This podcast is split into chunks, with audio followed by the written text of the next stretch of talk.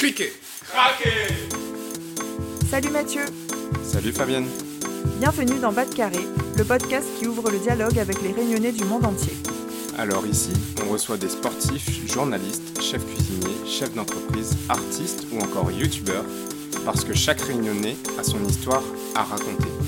Ensemble, allons Bas de Carré.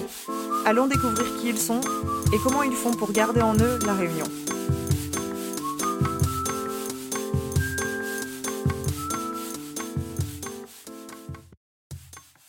Salut Lucie Salut Fabienne, comment il est? Léla même. De retour à Paris après cinq belles semaines passées à La Réunion, j'ai fait le plein de Lecce au mois de février même, parce que la saison était en retard cette année. Mais oui, c'est ce que je me suis dit. euh, J'ai vu des longs gagnés encore sur les, les étals du marché, c'est fou. Et d'ailleurs, euh, en parlant de fruits de la Réunion et de produits de la Réunion, euh, ça me permet de rentrer dans le vif du sujet. Aujourd'hui, on va parler d'un autre produit emblématique euh, de notre île. Et en fait, pour expliquer un peu la démarche à nos auditeurs, j'ai eu envie de dévier un peu de notre angle habituel sur Bas de Carré, euh, c'est-à-dire euh, recevoir des réunionnais qui nous font part de leur parcours, leur relation avec l'île, pour euh, amorcer un peu une nouvelle série euh, qui va parler de notre patrimoine culturel et naturel. En fait, on va l'aborder avec des personnes qui travaillent dans l'île, dans différents secteurs. Et euh, dans cet épisode en particulier, nous allons parler de la vanille. Et euh, pour toi, Lucie, quand je te dis vanille de la Réunion, qu'est-ce que ça t'évoque? Ben là, tout de suite, je pense à Raymond Albius, la vanille Bourbon, le canard à la vanille, la glace. Euh, finalement, là, nous, ça fait goût la bave de droit, hein Mais euh, ouais, quand on y pense, c'est incroyable tout ce qu'on peut faire avec une petite gousse de vanille, du sucré, du salé. Alors, euh, je me demande où est-ce que tu nous mènes, euh, Fabienne, avec cette épice Eh ben aujourd'hui, on va aborder la vanille avec Bertrand Combe, qui est le fondateur de la Vanillerie à Sainte-Suzanne. Peut-être que certains connaissent déjà.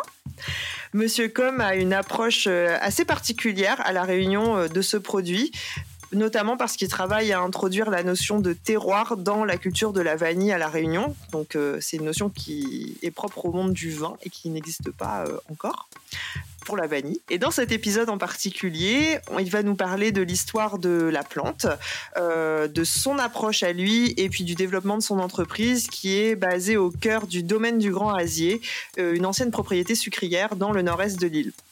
Bon, sur ce, j'espère que cet épisode vous plaira et je vous souhaite à tous une bonne écoute.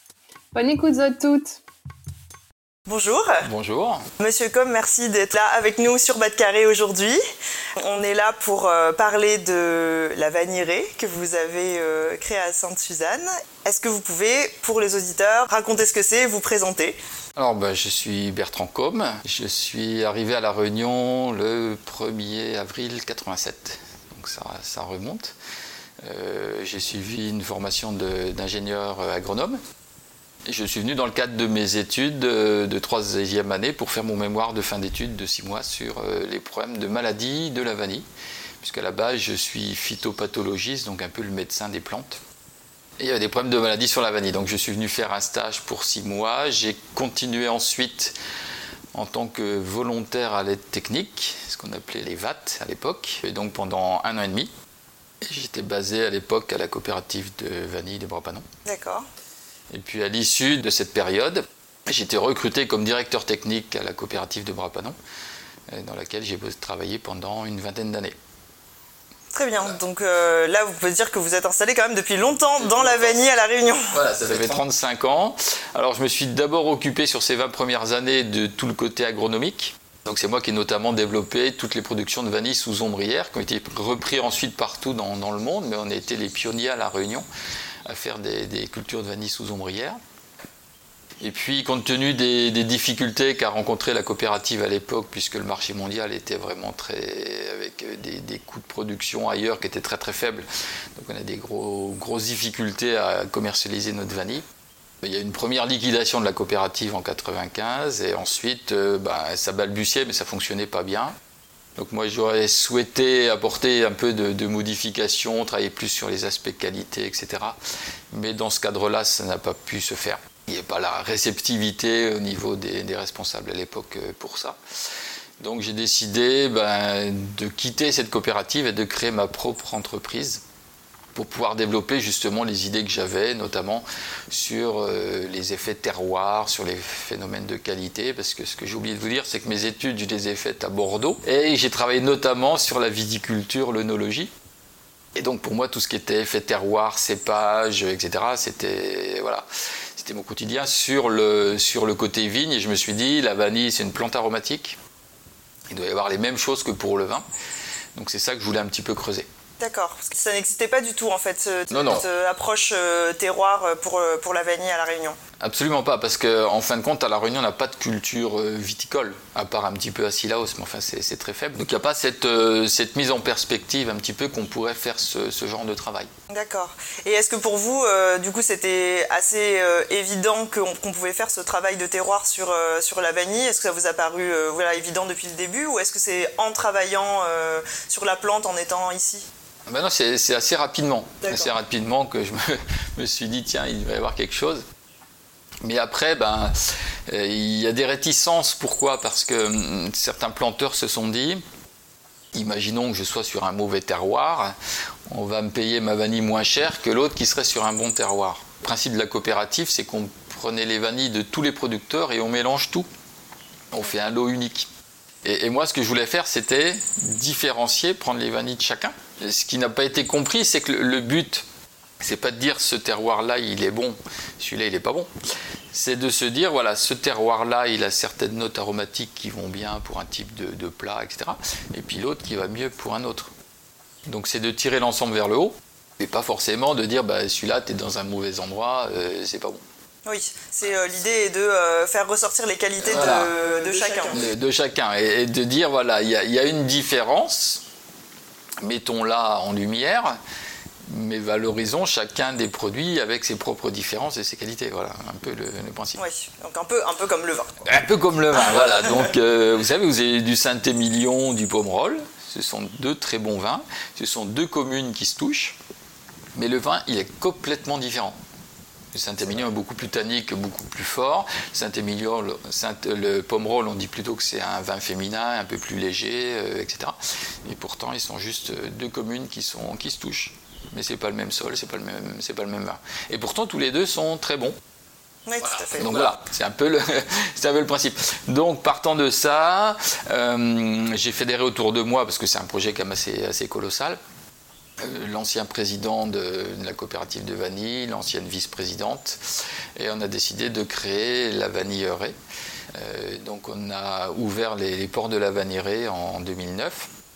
Alors en plus d'être amoureux de la culture, de l'agriculture, je suis aussi amoureux des vieilles pierres. Donc je cherchais un lieu qui ait du caractère, qui est, qui ait de l'histoire.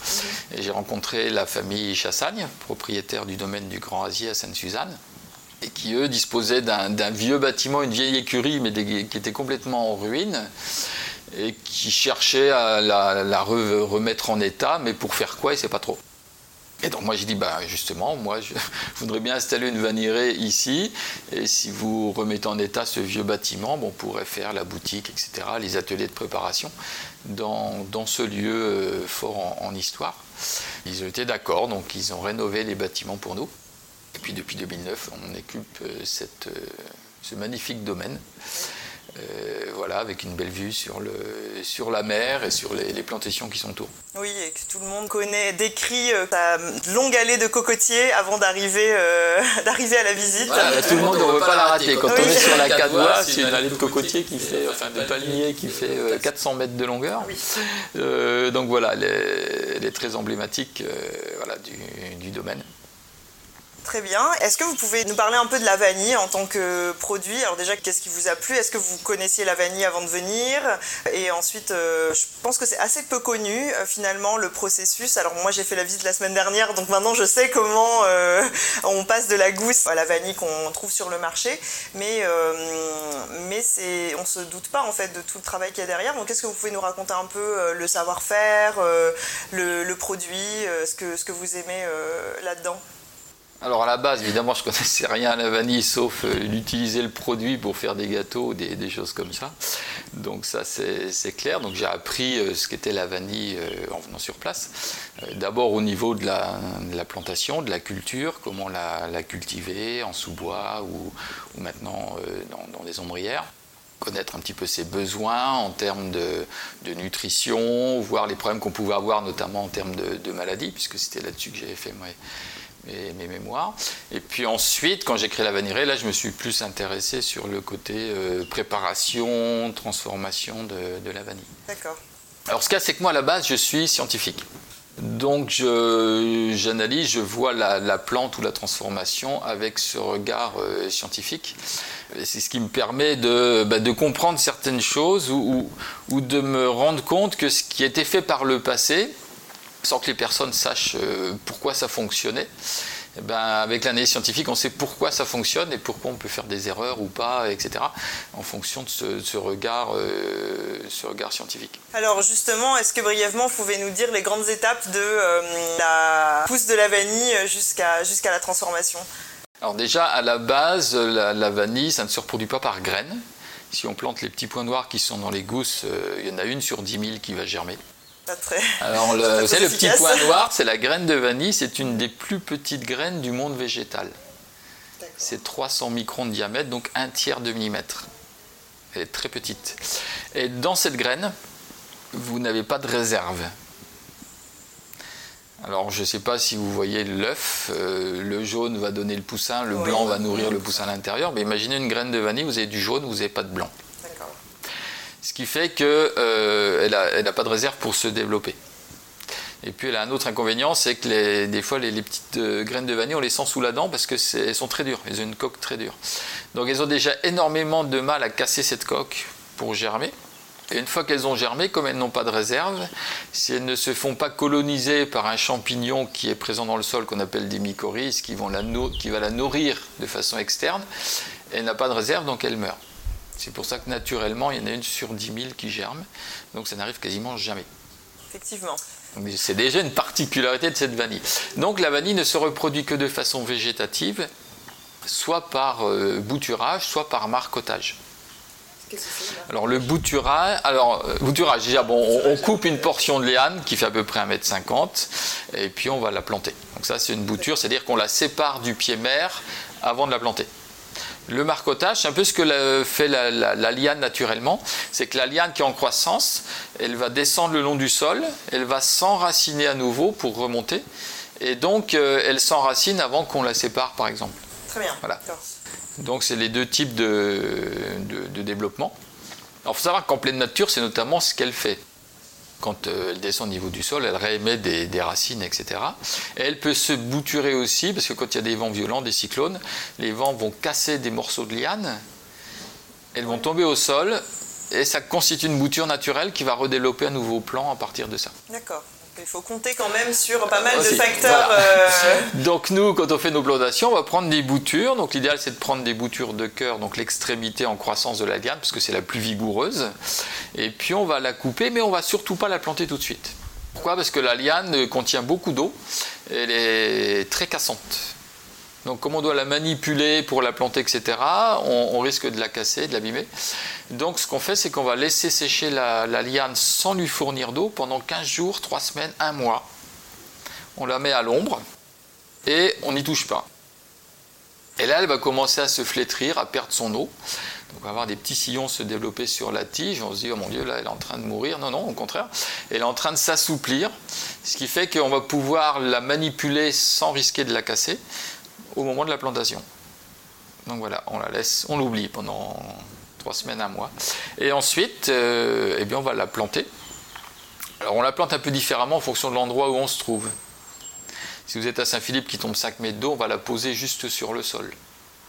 Si on est du côté de Sainte-Suzanne où il tombe un peu moins d'eau, on va faire un petit sillon dans le sol de 5 cm de profondeur, on va enterrer légèrement le bout de la liane. Et puis ensuite, eh bien, la liane va produire des, des racines pour s'accrocher au tuteur, pour nourrir la liane.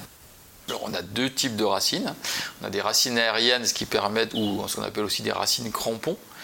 Elles font à peu près 10 cm de longueur, ça lui sert juste à s'accrocher sur les arbres ou sur les murs ou n'importe où. mais elles n'ont pas de rôle nutritif particulier. Et vous avez des racines terrestres qui vont se développer en général dans les composts, dans les feuilles des arbres qui tombent, et qui vont faire tout un réseau avec des poils absorbants qui vont permettre à la plante de se nourrir. D'accord. Ensuite, une fois que la liane est plantée, euh, combien de temps faut-il attendre pour qu'il arrive à maturité et qu'on commence à récolter les premières... Euh, pour avoir les premières fleurs, il faut compter 3 ans. Parce qu'il y a une période juvénile pendant 2 à 3 ans pendant laquelle la, liane ne va pas fleurir. Et puis au bout des 3 ans, elle va fleurir régulièrement tous les ans, du mois de septembre au mois de décembre à peu près. Donc les fleurs vont sortir sur des grappes. Les grappes vont contenir à peu près une quinzaine de fleurs. Mais toutes les fleurs ne sortent pas en même temps sur cette grappe. On aura une fleur tous les 3-4 jours. Ce qui fait que la floraison s'étale quasiment sur 3 mois. Et la particularité de ces fleurs, c'est qu'elles ne vivent qu'une journée. Donc, on est obligé de passer tous les jours dans la plantation pour féconder une à une toutes les fleurs qui sont sorties le matin même.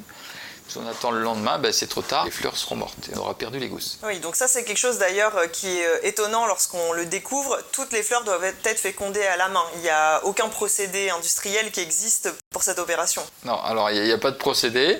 Tout se fait à la main, sauf au Mexique où il y a une abeille, il y a une petite mouche qui le font, mais elles font que 2% des fleurs, naturellement. Donc même au Mexique, ils le font à la main parce que c'est pas économiquement rentable. Euh, donc tout ça se, se fait à la main. Évidemment, c'était découvert par Edmond Albius, qui était euh, un jeune esclave de 12 ans à l'époque, il hein, était très très jeune, qui était sur le domaine de Ferréol, Bélier-Beaumont, sur la partie de la commune qui s'appelle Bellevue, un petit peu dans les hauts de, de Sainte-Suzanne. Il a découvert ça en 1841 on est un peu dans le berceau de la découverte de la vanille. On n'est pas exactement euh, sur le même domaine, mais c'est dans la région. On est, on est à 5 km, alors on est vraiment très proche, tout comme on est très proche de l'endroit où ont été plantées les premières boutures de vanille. D'accord. Voilà. Mais ça, on y reviendra peut-être un petit peu après sur le côté, sur le côté historique. Euh, donc voilà, donc on va féconder ces, ces fleurs manuellement. Évidemment, les fleurs sortent aussi le dimanche. Hein, elle ne s'arrête pas. Donc ça veut dire, euh, on en rigole, mais euh, ça veut dire que le planteur de vanille, pendant trois mois, il n'a pas de congé, il n'a pas de week-end. Du lundi au dimanche, il est dans sa parcelle en train de féconder les fleurs de vanille. Alors on féconde à peu près 300 fleurs à l'heure. C'est quand même très rapide, hein, c'est moins de 10 secondes par fleur, et une fleur ne donnera qu'une gousse. Ah Donc beaucoup de travail, on peut féconder jusqu'à 2500 fleurs, 3000 euh, fleurs dans la journée. Donc voilà, c'est un, gros travail. Quand on a réussi la fécondation, ce qui arrive à peu près dans 80% des cas, pourquoi des fois ça marche pas? Ben, Notamment s'il pleut. S'il pleut, les grains de pollen se gonflent d'eau et puis ils perdent leur, leur faculté, ils meurent. Donc à peu près 80% de réussite. Si on a réussi, la fleur se dessèche, mais elle reste accrochée à, la petite tige qui supporte la fleur, ce qu'on appelle l'ovaire, qui va donner ensuite la gousse. Et cette gousse va s'allonger, elle met à peu près deux mois pour atteindre sa taille définitive, qui est de l'ordre de 18 à 20 cm en moyenne. Mais il faudra attendre 9 mois avant de récolter la gousse. Donc là, il se passe déjà quasiment un an en fait euh, entre la fécondation euh, et euh, la récolte. Voilà, donc 9 mois, ben, ça fait un bébé. Pour ça que pour les Aztèques, la vanille c'était une plante sacrée, puisque c'était la femme réincarnée en plante qui mettait 9 mois pour accoucher de son, bébé, donc de son fruit. Effectivement. Alors quand la gousse arrive à maturité, comme on s'en aperçoit, la gousse habituellement elle est verte, et ensuite elle va jaunir à l'extrémité.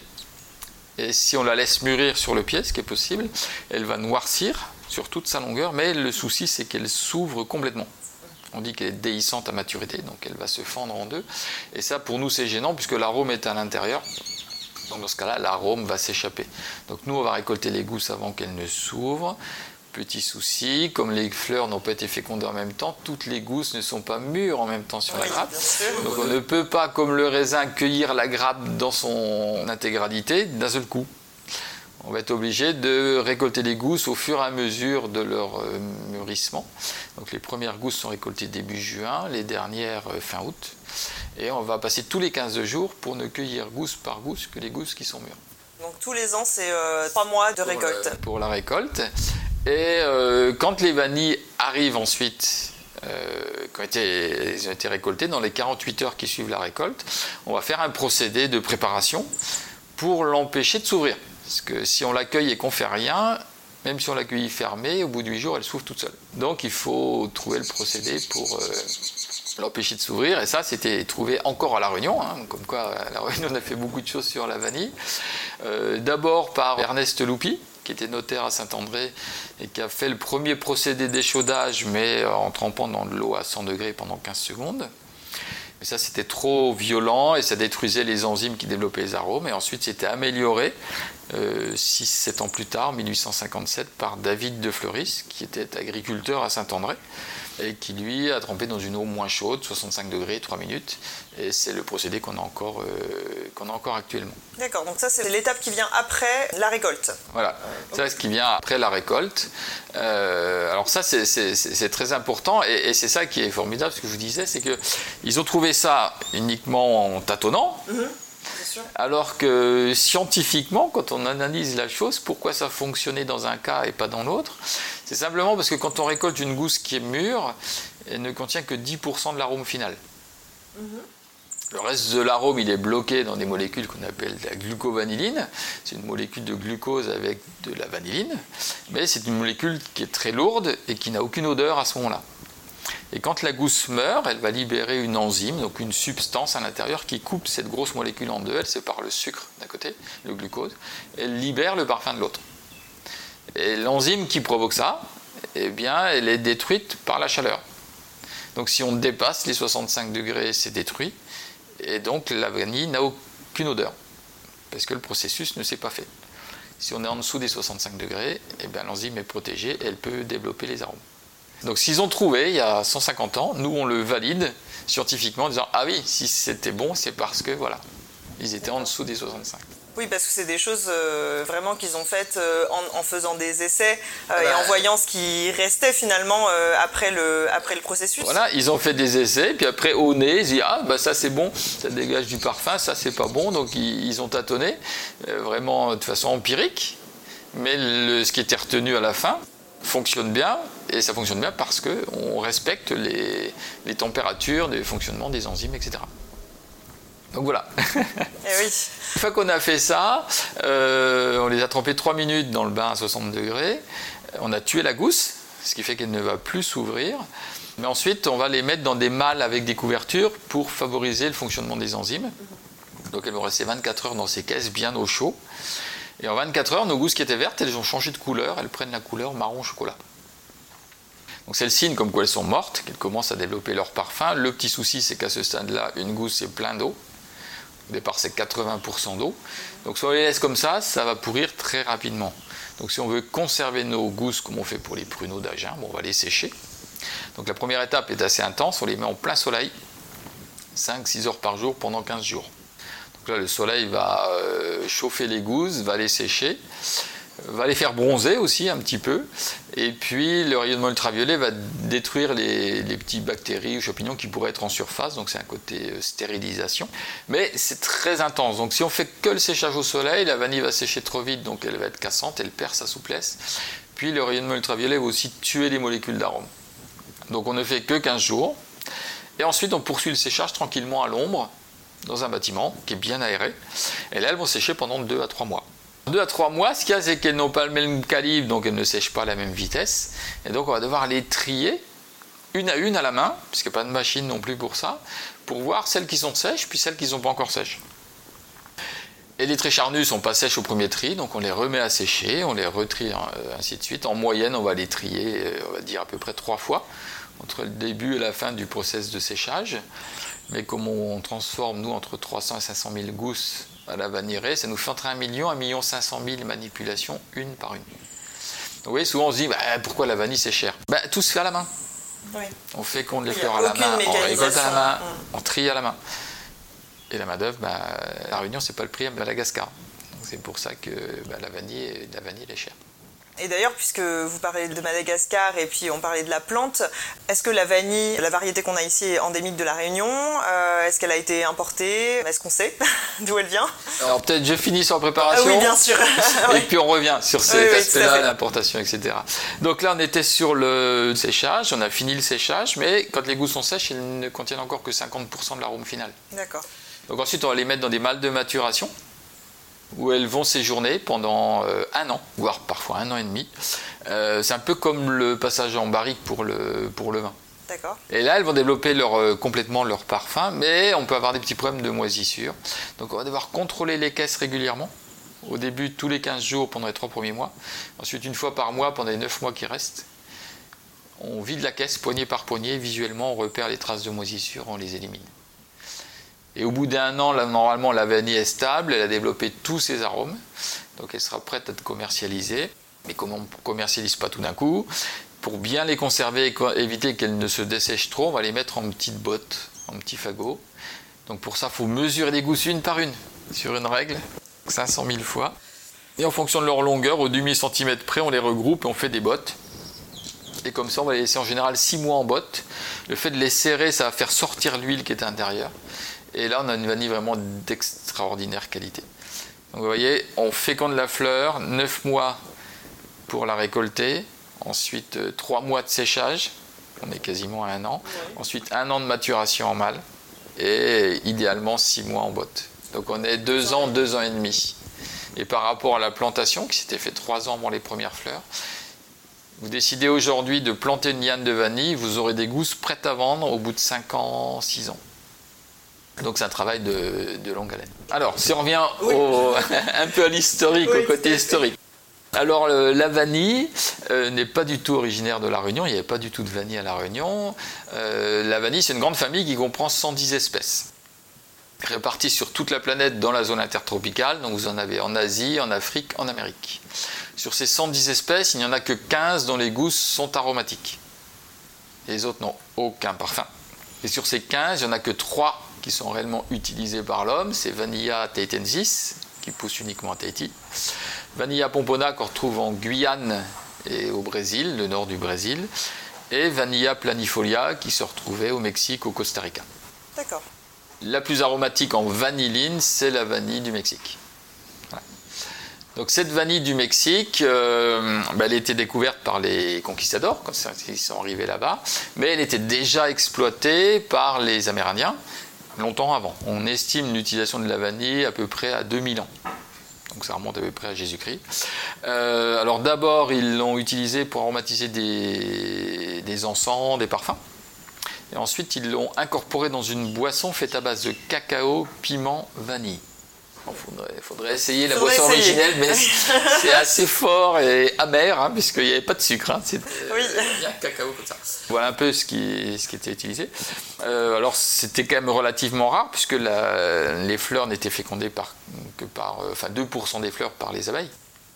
Donc ils ne faisaient pas de la culture proprement dite de vanille, ils faisaient de la cueillette. Ils allaient en forêt récolter des fruits arrivés à maturité.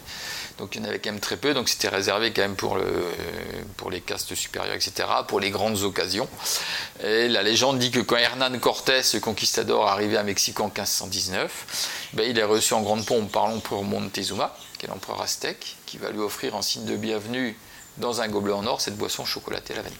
Un peu une boisson légendaire. Voilà, Malheureusement, ben, Cortés, pour remercier son hôte, au final, il va le décapiter, hein, parce que c'est un peu comme ça qu'on faisait à l'époque, on emmenait la civilisation, hein, comme on disait.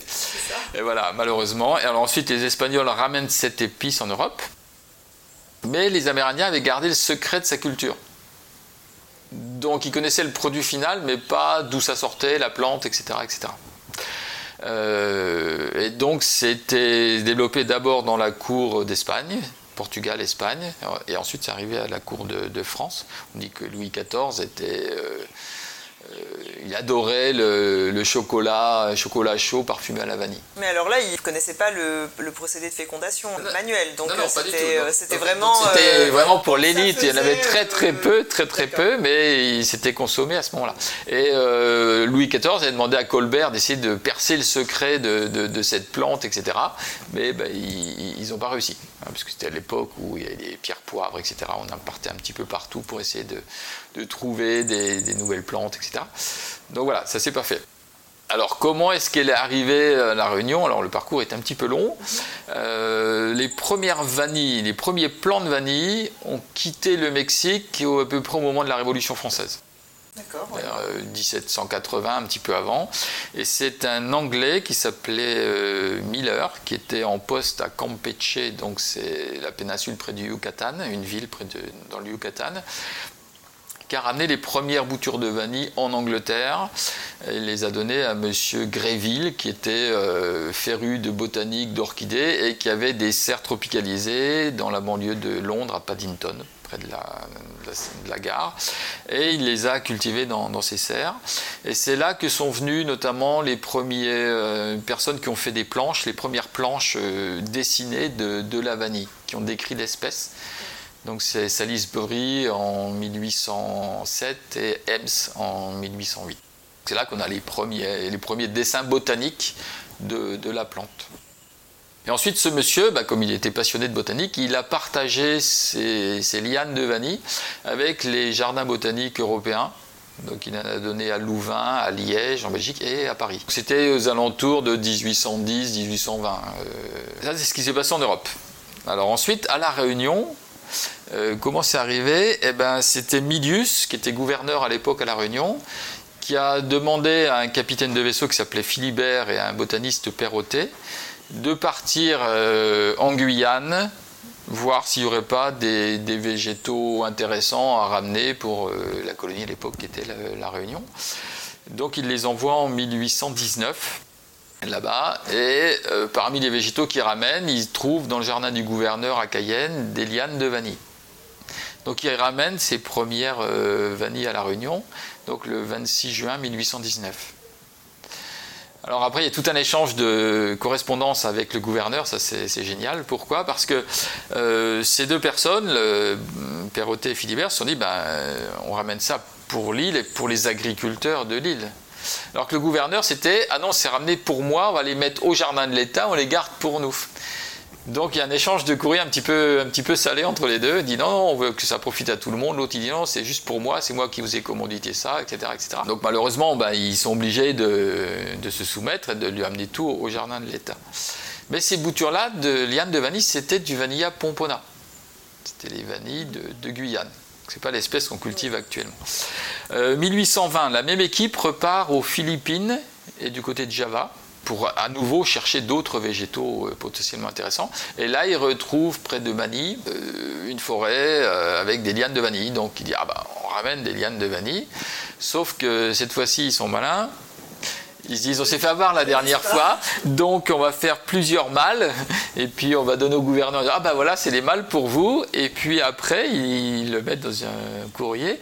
Alors, après, on avait gardé des mâles pour nous, et on a fait le tour de l'île, et on a distribué à tous les planteurs de, l'île des lianes un petit peu partout. Parce que l'idée aussi, c'est de se dire, si on met toutes les lianes au même endroit, mais que le climat n'est pas adapté, ça se trouve, euh, comme on a plein de microclimats à La Réunion, un peu plus loin, ça marcherait, alors que là, ça marche pas.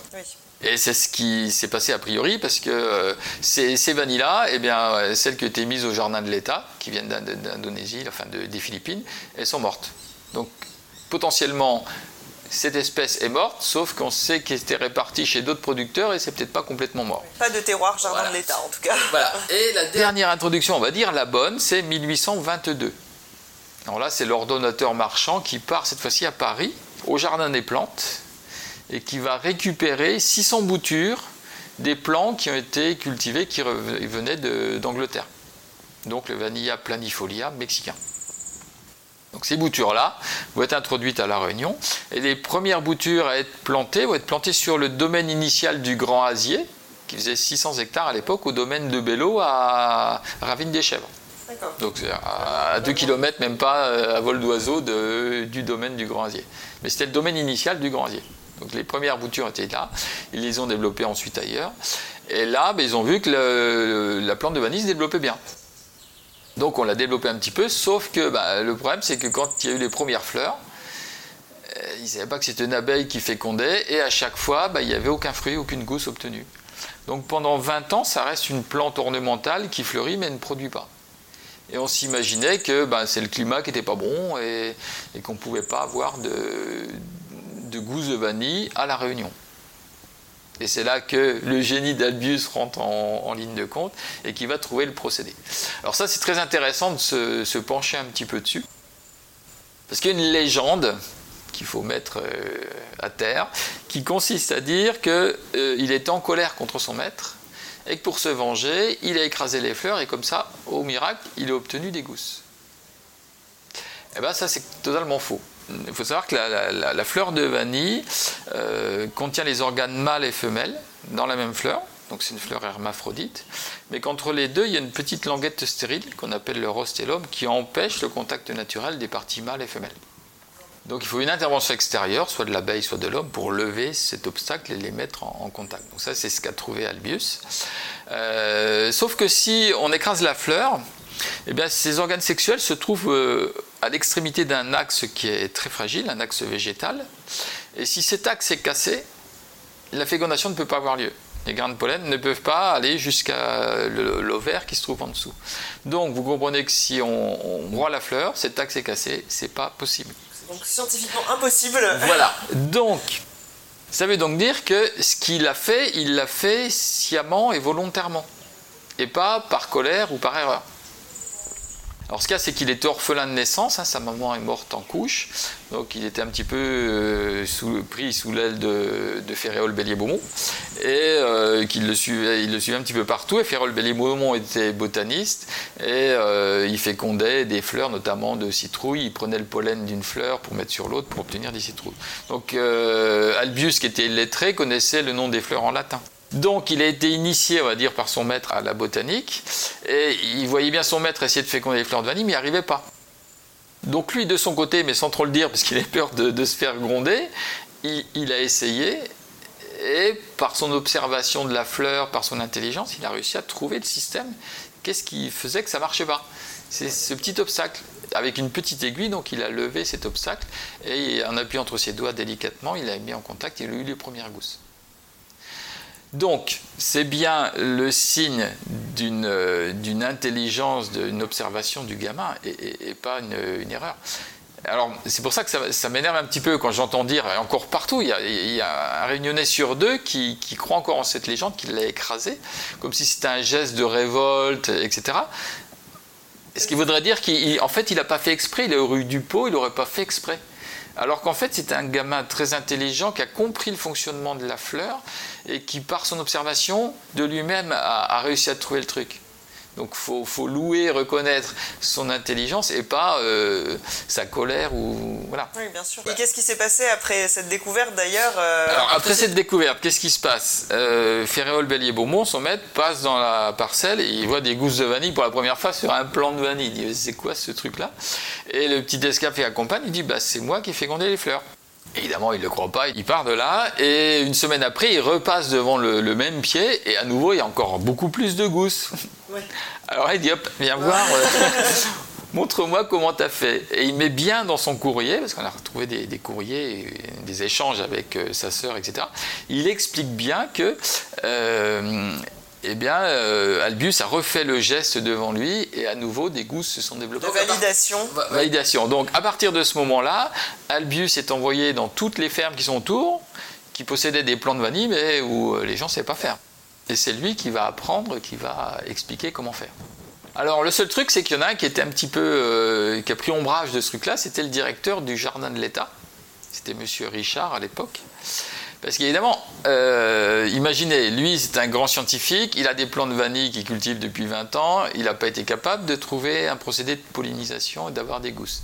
Et un petit gamin, 12 ans, esclave, euh, analphabète, il arrive à trouver un truc que le scientifique n'a pas trouvé petit embêtant. Un petit peu embêtant. Donc après, il a essayé de faire croire d'abord que euh, bah, c'était lui qui était venu sur le domaine rencontrer Ferrol Bélier-Beaumont de trois ans avant et qu'il avait montré, expliqué au petit esclave comment faire.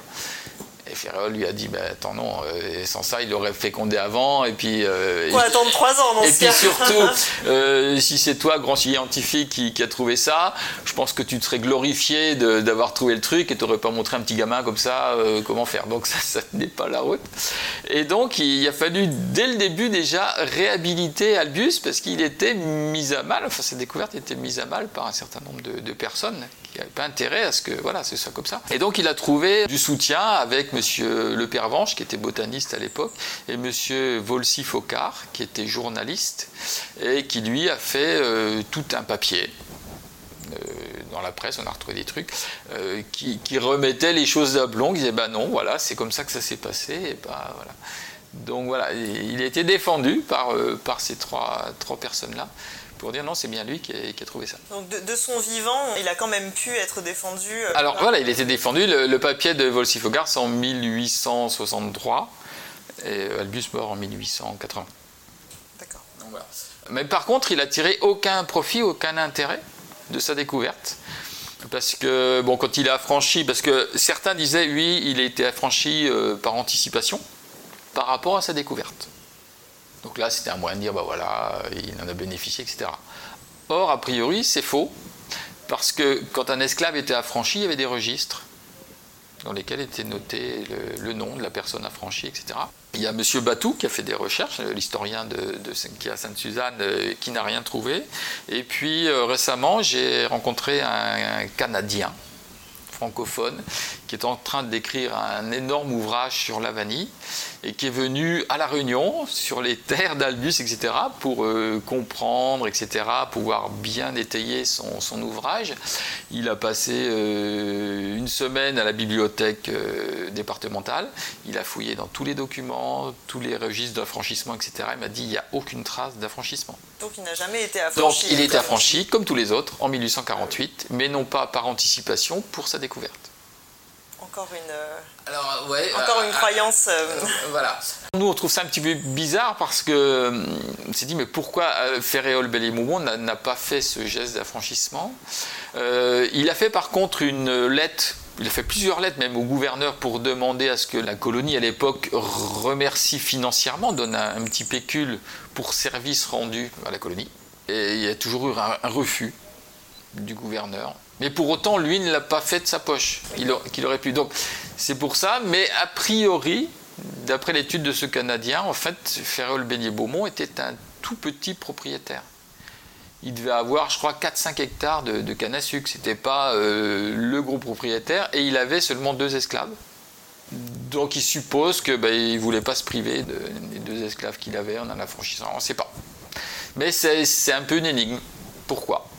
Ça n'a pas été fait. Donc quand il est affranchi, Albus est parti euh, vivre à Saint-Denis. Il a fait un, petit vol à l'étalage, il s'est pris trois ans de travaux forcés. Et au retour, il est revenu ensuite vivre sur l'ancienne habitation de, son maître. Et euh, il est mort à Sainte-Suzanne, donc en 1880. Donc il, s'est marié, mais il n'a pas eu d'enfant, il n'a pas eu de, de descendance. Et donc il est mort, il avait 51 ans. D'accord. Donc il a fait cette, euh, cette, découverte de la fécondation sur la fleur de vanille et après euh, il est resté travailler en tant qu'esclave en fait. il était euh, ouvrier ou engagé, je ne sais pas comment il était, quel statut il avait après le 1848, mais il était ouvrier agricole sur, sur ce domaine-là. D'accord. Voilà. Alors que jamais l'économie de la Réunion n'aurait été aussi florissante que grâce à sa découverte. Parce qu'il faut savoir qu'à la fin du 19e siècle, la Réunion était quand même juste le premier pays producteur de vanille dans le monde. Est-ce qu'on sait euh, d'ailleurs quel volume on produisait à cette époque? Euh, le, record, c'est 1898. On exporte cette année-là 200 tonnes de vanille noire, vanille transformée. L'année dernière, la Réunion a produit 4 tonnes. Ah Donc on produit 50 fois moins de vanille qu'il y a un siècle. Donc imaginez l'importance de l'époque et les fortunes qui se sont amassées sur cette culture de vanille. Et euh, comment ça se fait d'ailleurs que la production ait autant diminué? Est-ce qu'on a remplacé les cultures par d'autres euh, de vanille par, euh, par d'autres produits Alors voilà, ce qui s'est passé, c'est que donc là, le gros de la production fin de, de cette époque-là, du 19e siècle, et c'est l'époque à laquelle Madagascar devient protectorat français. 1895, Madagascar devient protectorat français. Et, donc, ils ont décidé de, développer, le pays et surtout de, le coloniser. Et, pour ça, ils ont fait appel à de la main-d'œuvre, mais qui était proche. Euh, et ce qui se passe, c'est qu'à La Réunion, à la fin du 19e siècle, il y avait des grands domaines euh, sucriers, et puis il y avait des petits producteurs qui avaient des petits lopins de terre sur lesquels ils avaient vraiment du mal à vivre. Et il y a eu une porte ouverte sur Madagascar en disant bah, venez à Madagascar, c'est grand comme la France et le Benelux, 650 000 km, donc venez développer vos cultures à Madagascar. Donc euh, beaucoup de petits réunionnais se sont dit bah, allez, c'est un peu l'Eldorado, le, le Far West de la Réunion, hop, on va à Madagascar, on va s'installer là-bas. Et quand on regarde les producteurs de vanille dans les années 1950-1960, c'était des lorettes, des paillettes, des fontaines, c'était tous des réunionnais qui s'étaient installés là-bas. On a déplacé les cultures. Ils ont amené avec eux leur liane de vanille, leur savoir-faire, et sont partis développer Madagascar. Et Madagascar dépasse la Réunion en termes de tonnage produit à partir de 1915. Vous voyez, en espace de 10-15 ans. Pourquoi? Parce que Madagascar, c'est tellement grand. Euh, côté de Samba, vous avez une bande de terrain à 300 km de long, 50 de large, qui est ultra favorable à la culture de la vanille. Donc, euh, et comme c'était français les deux, ben, on voyait que ça se développait mieux sur là-bas. Donc on a plutôt favorisé et développé la culture euh, à Madagascar qu'à La Réunion. Alors après, nous, il y a eu quelques épisodes qui ont fait que la production de vanille elle a, chuté, c'est notamment les guerres mondiales. On le voit très bien dans les graphiques de, production. Pendant la guerre mondiale, euh, vous avez des blocus maritimes qui fait qu'on ne peut plus exporter les, gousses de vanille. Et la gousse de vanille, ça ne se mange pas. Donc il y a des arrêtés du préfet qui dit ben, euh, arracher les plants de vanille et planter des cultures vivrières, euh, du manioc, etc., pour pouvoir nourrir la population. Et les parcelles qui ont été arrachées pendant la guerre, en général, ne sont pas replantées euh, après la guerre. Donc à chaque fois, sur les deux guerres, on voit une chute de production liée, à ça. Euh, L'autre chute de production, c'est aussi lié à la mécanisation des terres. Si vous prenez la région de la rivière Dumas, Saint-André, donc le cône euh, de déjection de la, rivière du Mât. C'est des terrains euh, sableux où l'eau s'infiltre facilement, etc., qui sont plats et qui sont très favorables pour la culture de vanille. Donc tout ça, c'était planté en forêt de filao à l'époque, il y a un siècle, et euh, cultivé en vanille. Pourquoi? Parce qu'on ne pouvait pas les dessiner à la canne à sucre, parce qu'il y avait des gros, gros galets mmh. en plein milieu. Et le jour où on invente un bulldozer ou un tracteur, donc un engin mécanique qui permet de pousser ces gros galets sur le bord du champ de faire des andins. On récupère des terrains qui sont très plats et là les usiniers de canne à sucre disent ah ça c'est bon nous pour la canne à sucre. Donc les plantations de vanille ont été chassées de ces terrains et s'est retrouvées dans les hauts de l'est de l'île, Sainte-Suzanne notamment, Saint-André, dans les bords de ravines, des endroits très pentus sur lesquels on ne pouvait pas faire de culture de canne à sucre. Donc voilà, donc ça à nouveau, on a perdu des terres liées à ça au fil de l'histoire, on réduit la, surface. Et, après, la dernière réduction, c'est euh, assez importante. L'avant-dernière réduction, c'est 1960. Madagascar devient, euh, redevient indépendante.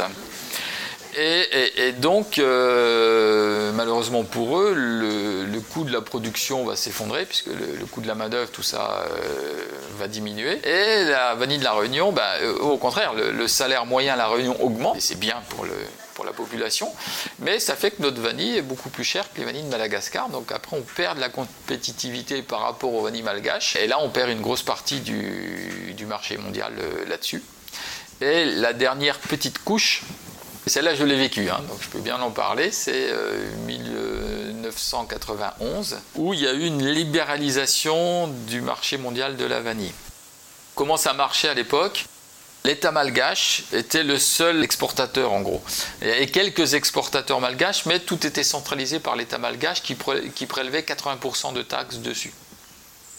C'était le premier revenu de l'État malgache. Et donc, tous les ans, il y avait une réunion entre les 3-4 pays producteurs de vanille. Donc Réunion, Madagascar, les Comores, et 2-3 euh, importateurs européens et 4-5 euh, importateurs euh, américains. Et c'était un peu nous comme l'OPEP. On disait, ben voilà, on vend la vanille à tel prix, c'était 70 dollars le kilo, et on donnait des quotas à chaque importateur on disait toi, tu as droit à 300 tonnes, toi 500 tonnes, etc. Donc c'était super à l'aise, c'était bien pour nous et ça a fonctionné pendant plus de 20 ans. Sauf que les Américains, ils n'aiment pas trop ce truc-là.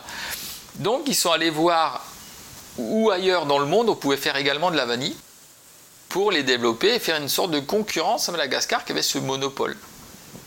Et ils sont partis en Indonésie. Entre les années 1980 et 1990, ils ont planté 10 000 hectares de vanille en Indonésie. Alors ils avaient une qualité inférieure parce qu'ils n'avaient pas encore la maîtrise, la préparation, etc. Mais ils sont arrivés sur le marché mondial avec 700 tonnes. Donc Madagascar a dit bah, c'est comme ça, nous on va bloquer. Parce que les Américains ont dit nous on achète toute la vanille d'Indonésie. Ils ont divisé par deux leur achat de vanille euh, malgache. Donc les malgaches ont dit bah, c'est comme ça, nous on va stocker, financer le stock en attendant. Sauf qu'au bout de deux ans, comme c'était le principal revenu de l'État malgache, pouvaient plus payer les fonctionnaires. Donc la Banque mondiale, le FMI sont arrivés dedans, ils ont dit terminé. Suppression de la taxe de 80% que vous prenez, libéralisation du marché de la vanille.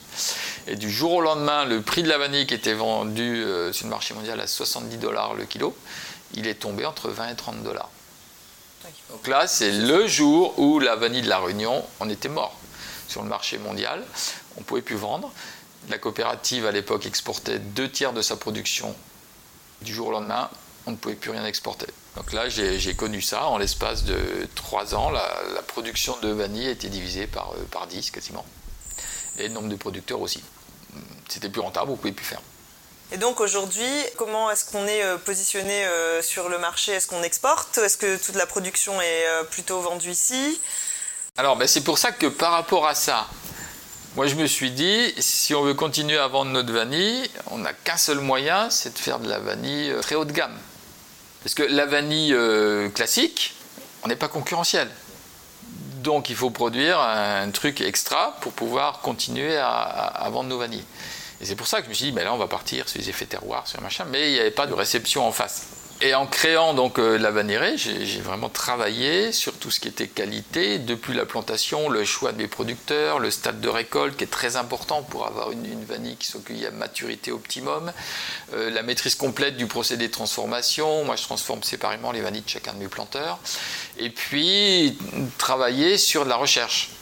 Donc là, je travaille sur la recherche avec l'Université de La Réunion depuis plus de 10 ans. J'ai embauché des, jeunes chercheurs sur du crédit impôt recherche. On continue à travailler là-dessus. Et au final, ben, en faisant ce travail-là, on a une vanille de très bonne qualité. On a eu 4 fois la médaille d'or au Centre de l'agriculture à Paris, 5 fois la médaille d'argent, 3 fois le prix d'excellence. On est les seuls à avoir obtenu ça à La Réunion. Alors la médaille d'or, si vous voulez, c'est le produit qui est jugé par un jury il déguste, etc. Et c'est à l'aveugle. Donc ça, c'est indiscutable. Donc là, c'est le produit qui est analysé et qui a les médailles. Et le prix d'excellence, c'est pour récompenser les entreprises qui ont régulièrement des médailles. Donc ils regardent sur les trois derniers salons de l'agriculture et ils donnent des coefficients aux médailles. Une médaille d'or, c'est 5 points. Et, puis ils regardent euh, qui a eu le plus de points sur les trois dernières années et ils donnent ce prix-là. Et nous, on a eu trois années consécutives. Et on est les seuls à La Réunion à l'avoir. Quand même un gage de qualité. Et c'est quand même une bonne reconnaissance dont, on est très fier. Euh, et puis à côté de ça, évidemment, moi je veux avoir la vie des professionnels. Donc j'ai eu la chance de rencontrer Olivier Rollinger, qui est un des grands chefs de, métropole, un grand chef. Euh, c'est le premier chef 3 étoiles qui a rendu ses étoiles en disant non, j'ai pu travailler dans ce système-là. Mais donc c'est quelqu'un de très très compétent et qui a ouvert des épiceries fines, notamment à Paris, à Cancale. Et il est venu dans le cadre d'un concours Centaure, donc au, lycée hôtelier. Et sa directrice de l'époque me l'a fait rencontrer. Et c'est un passionné de vanille également. donc on a passé deux heures à discuter rien que de vanille. Et depuis, eh ben, il m'a retenu comme étant son fournisseur officiel de vanille de la Réunion. Donc dans sa boutique à Paris, il a une cave à vanille avec des vanilles de 14 pays différents. Et depuis 10 ans, euh, sa vanille de la Réunion, c'est ma production.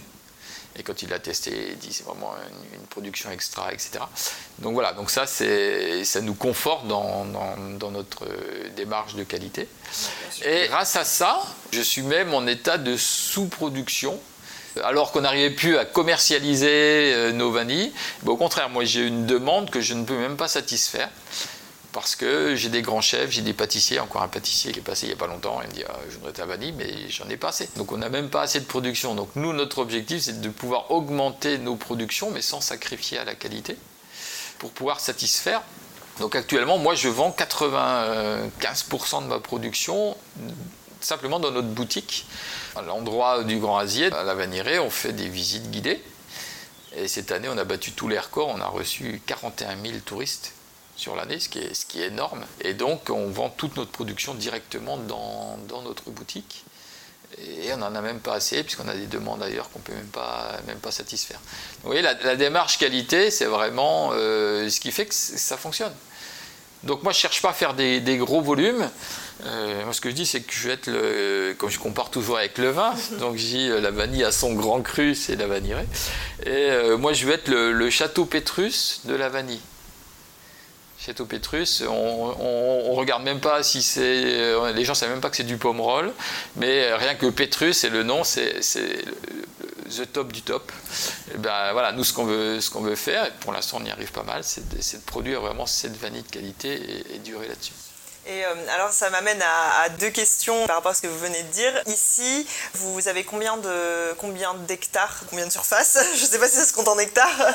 Et euh, vous travaillez avec combien de producteurs par ailleurs? Alors nous on travaille avec 25 agriculteurs euh, qui exploitent des parcelles donc essentiellement en forêt. On en a beaucoup à Saint-Philippe, à Sainte-Rose.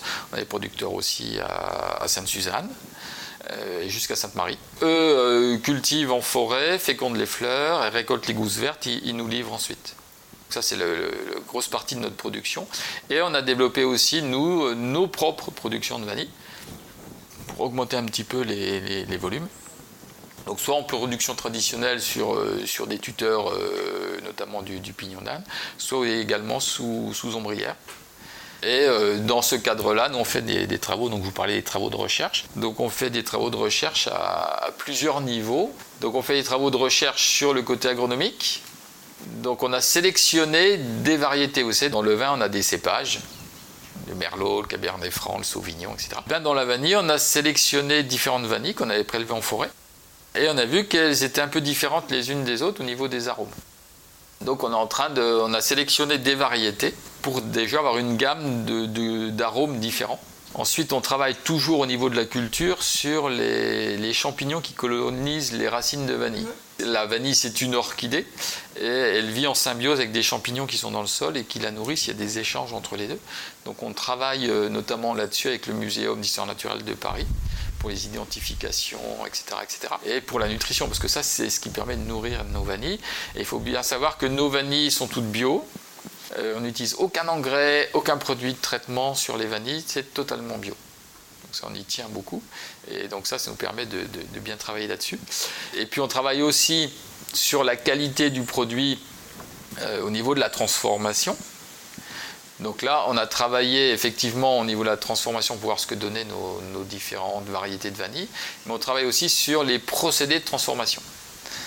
Alors, euh, nous, on part toujours de la tradition, ce qui s'est fait, on sait ce que ça donne, on voit pourquoi scientifiquement ça marche, ça marche pas, et puis après on essaye d'améliorer toujours avec nos connaissances scientifiques pour voir est-ce qu'on pourrait pas agir sur tel facteur, sur tel truc pour encore améliorer. Parce que ce qu'il y a, c'est que on voit la tradition comme un truc d'immuable. Ah, faut toujours garder la même chose et tout. Sauf que si on remonte en arrière, quand on regarde de Fleuris, cette tradition, elle est partie d'une expérimentation, il n'y avait rien. Donc on, essaye, on voit ce qui marche le mieux, on essaye d'améliorer. Et donc on était en fait juste des novateurs à l'époque. Oui, tout à fait. Ce qu'avaient pas fait les Mexicains à l'époque. Donc moi, je veux, en gardant la tradition et en m'appuyant sur la tradition, être aussi un novateur pour toujours améliorer les procédés, etc. Mais avec une éthique de se dire toujours rester dans le naturel. Parce qu'en ce moment, il est en train de se développer alors des cultures de vanille en Hollande. Il commence à faire de la vanille sous serre en Hollande. Et puis il commence à s'en faire aussi en Israël. En Israël, il y a une société dans biotechnologie qui sont en train de travailler aussi sur la transformation de la vanille. Et ils sont en train d'utiliser des, des enzymes, des substances pour sortir des vanilles qui auraient tel ou tel goût en les faisant macérer avec des enzymes. Donc ils disent Ah, vous voulez une vanille qui une note euh, chocolatée Hop, on peut vous la donner. Une note pruneau, on vous la donne. Mais en faisant quoi? En faisant des, bidouillages, des trempages de ceci, de cela, euh, pour avoir le produit final. Alors ça, ça ne m'intéresse pas. Moi, ce qui m'intéresse, c'est de sélectionner parmi les plantes qu'on a et la biodiversité qu'on a à La Réunion, des plantes qui naturellement ont telle note aromatique ou telle autre note aromatique. Et la démarche est complètement différente. Et donc je, pars sur le réel, sur le naturel, pour essayer de sélectionner ces différences par rapport à la biodiversité qui existe. Ce qu'il faut savoir, c'est que les, les, vanilles ont été introduits il y a 200 ans à La Réunion. Mais quand une vanille est cultivée à Saint-Philippe depuis 200 ans, où elle se nourrit uniquement de la petite litière qui est dans la forêt sur une coulée de lave et elle reçoit 5 mètres d'eau, et une vanille qui est cultivée à Sainte-Suzanne sur une terre qui est beaucoup plus riche, elle reçoit seulement 2 euh, mètres d'eau. Eh ben, c'est pas le même climat. Et, au bout des 200 ans, ben, elles se sont adaptées plus ou moins. Et ça a donné des choses qui sont différentes.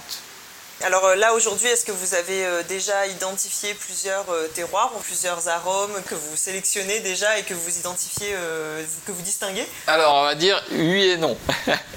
Ce serait trop simple. On a repéré effectivement des terroirs différents mais au sein même d'un même terroir, on a un effet producteur. C'est-à-dire qu'en fonction de la manière dont la personne a l'habitude de cultiver son champ, eh ben, il y a quand même des écarts par rapport à un même terroir. Donc c'est ça qu'il faut qu'on arrive à analyser, à comprendre d'où vient cette, euh, ce différentiel. Si c'est sur les stades de récolte, sur les, les plants qui auraient pu être sélectionnés par le producteur, puisqu'en général on, on auto-bouture ses propres plants, etc. Donc voilà. D'accord. À terme, euh, l'idée, ça serait de- d'avoir des noms pour ces terroirs afin qu'on puisse euh, vraiment, nous consommateurs, les, euh, les distinguer Ah et bah- se dire euh, je préfère, enfin je préfère ou euh, je recherche. euh, totalement. tel ou tel- Le, le- le but, c'est, moi, je, je sélectionne tout ça, mes variétés, mes terroirs. Et après, moi, mes juges de paix, c'est Olivier Rollinger, d'autres pâtissiers. Et, et je leur dis, ben voilà, cette vanille-là, elle va sur quoi? Alors, si elle a une note de, pruneau de, de réglisse, elle peut aller sur un type de. euh, accompagné des poissons, je sais pas quoi. Si elle a plus des notes de miel, de caramel, des trucs comme ça, plutôt sur une crème brûlée ou un truc en pâtisserie. Et donc, l'idée après, c'est comme on a des vins, on dirait, bah, le vin rouge, ça va être sur le fromage, et puis le vin blanc pour accompagner euh, un poisson. Et ben, ce serait un peu la même chose de dire, voilà, cette vanille-là, on vous la recommande plutôt pour ce type d'utilisation, et celle-là plutôt sur telle autre utilisation. Et alors, euh, quel euh, mariage ou quels plats ont déjà été réalisés euh, avec votre vanille? Ce qui est très connu, c'est le canard à la vanille, de Madame Hannibal. Donc on peut aller sur du salé avec de la vanille, pour accompagner des noix de Saint-Jacques, pour accompagner des poissons. Mais là, il faut un peu moins doser. Le canard, on va le fortement doser parce que le canard, il a déjà un goût assez fort. Alors que quand on est plus sur des fumées de poisson, etc., il faut que ce soit léger. Parce que dans ce cas-là, il faut que ce soit le, le goût du poisson qui vient en première note de bouche. Et c'est la vanille de venir à la fin. En petite note légère. de- Ah, il y a la petite note vanille derrière. Et vous, euh, pour votre goût personnel, qu'est-ce que vous préférez? Ah, moi j'aime bien les noix de Saint-Jacques. Déjà là-bas j'aime bien la noix de Saint-Jacques, mais alors la note Saint-Jacques avec une petite note euh, vanillée, oui c'est c'est très sympa. Très bien, bon, on se note euh, cette recommandation. Voilà. Parfait. Alors du coup, j'ai perdu le fil. Je vous ai vous poser une question au tout début, en fait, mais euh, ensuite c'était tellement passionnant, on a voyagé, donc j'ai oublié.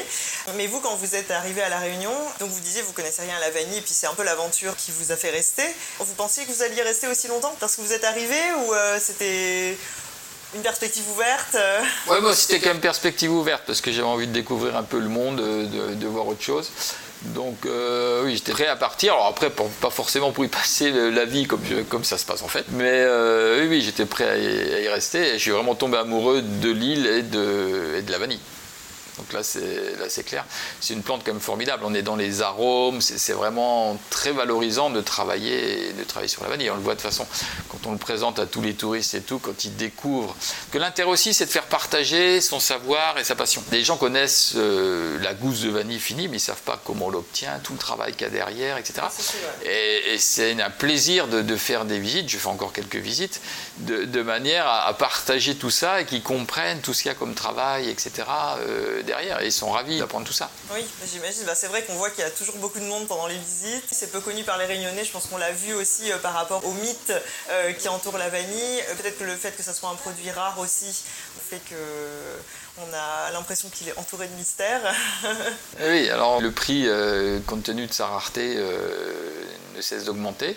Parce qu'il y a une chose dont je ne vous ai pas parlé encore, c'est que euh, la vanille est impactée par le réchauffement climatique. Oui, bien sûr. Depuis 2016, on a des problèmes de, de production qui sont beaucoup plus faibles. Pourquoi? Parce que ce qui déclenche la floraison du vanillet, ce sont des mécanismes externes qui sont le- la fraîcheur des températures en hiver, donc juin, juillet, août, et la relative sécheresse. Et depuis 2016, on a des moyennes mensuelles qui sont 1 degré, 1 degré et demi plus chaudes que d'habitude. Et surtout, il commence à pleuvoir en, hiver. Ça fait deux ou trois années où au mois d'août, il pleut. Beaucoup, beaucoup. Alors que normalement, c'est saison sèche. Donc si la vanille n'est pas stressée par ce manque d'eau et, et cette fraîcheur, eh ben, elle fleurit beaucoup moins.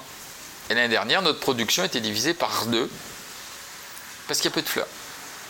Alors forcément, bah, si on veut euh, continuer à exister, il faut qu'on puisse euh, augmenter les prix pour compenser euh, ce manque, cette perte. Et bah, la vanille devient bientôt un produit de luxe. Donc c'est un peu ce qu'on peut, ce qu'on peut déplorer, parce que bon, tout le monde aime bien à la Réunion mettre une petite euh, gousse de, de vanille dans, je sais pas, dans son gâteau patate ou dans son. Tout à fait. Euh, et bah là, c'est, c'est, c'est devenu un peu cher. Alors j'espère qu'en augmentant euh, nos productions, etc., ça pourra rebaisser un petit peu.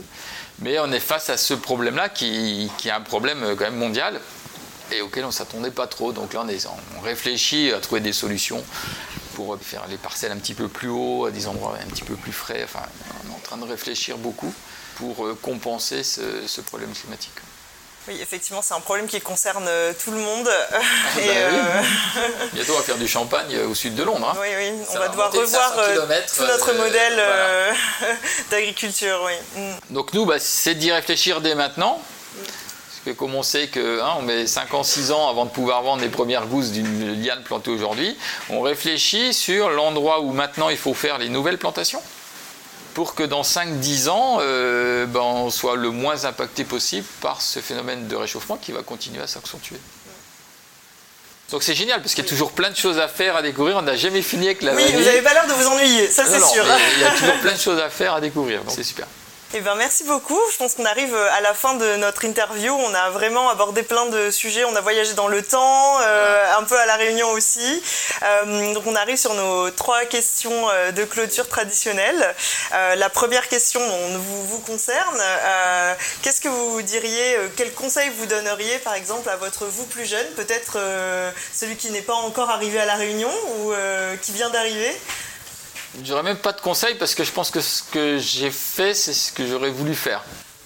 Donc euh, c'est de croire en ses rêves et d'aller au bout, par en soi et en ce qu'on fait. Alors, euh, selon vous, euh, quel réunionnais ou réunionnaise, ou réunionnais au pluriel, devrions-nous tous connaître? Pour moi, évidemment, rapproché à la vanille, c'est Albius, mais je pense que bon, tout le monde le, connaît.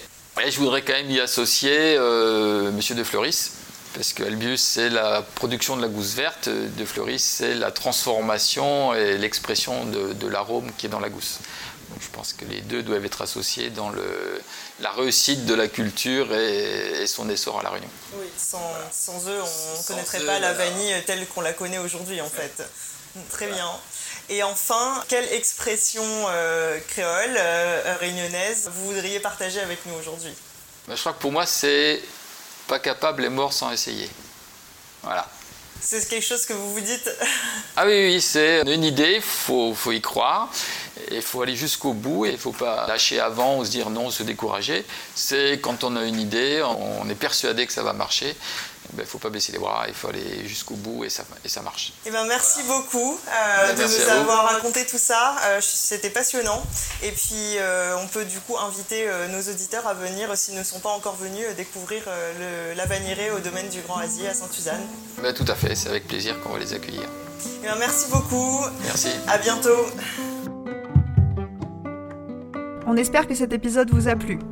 Si vous voulez nous encourager et nous aider à rencontrer des invités toujours plus extraordinaires, laissez-nous 5 étoiles sur Apple Podcast. Retrouvez-nous sur Instagram, at batcarré, at bat-k-a-r-e, pour échanger et ne rien manquer. On se retrouve dans deux semaines pour un nouvel épisode. Bisous à toutes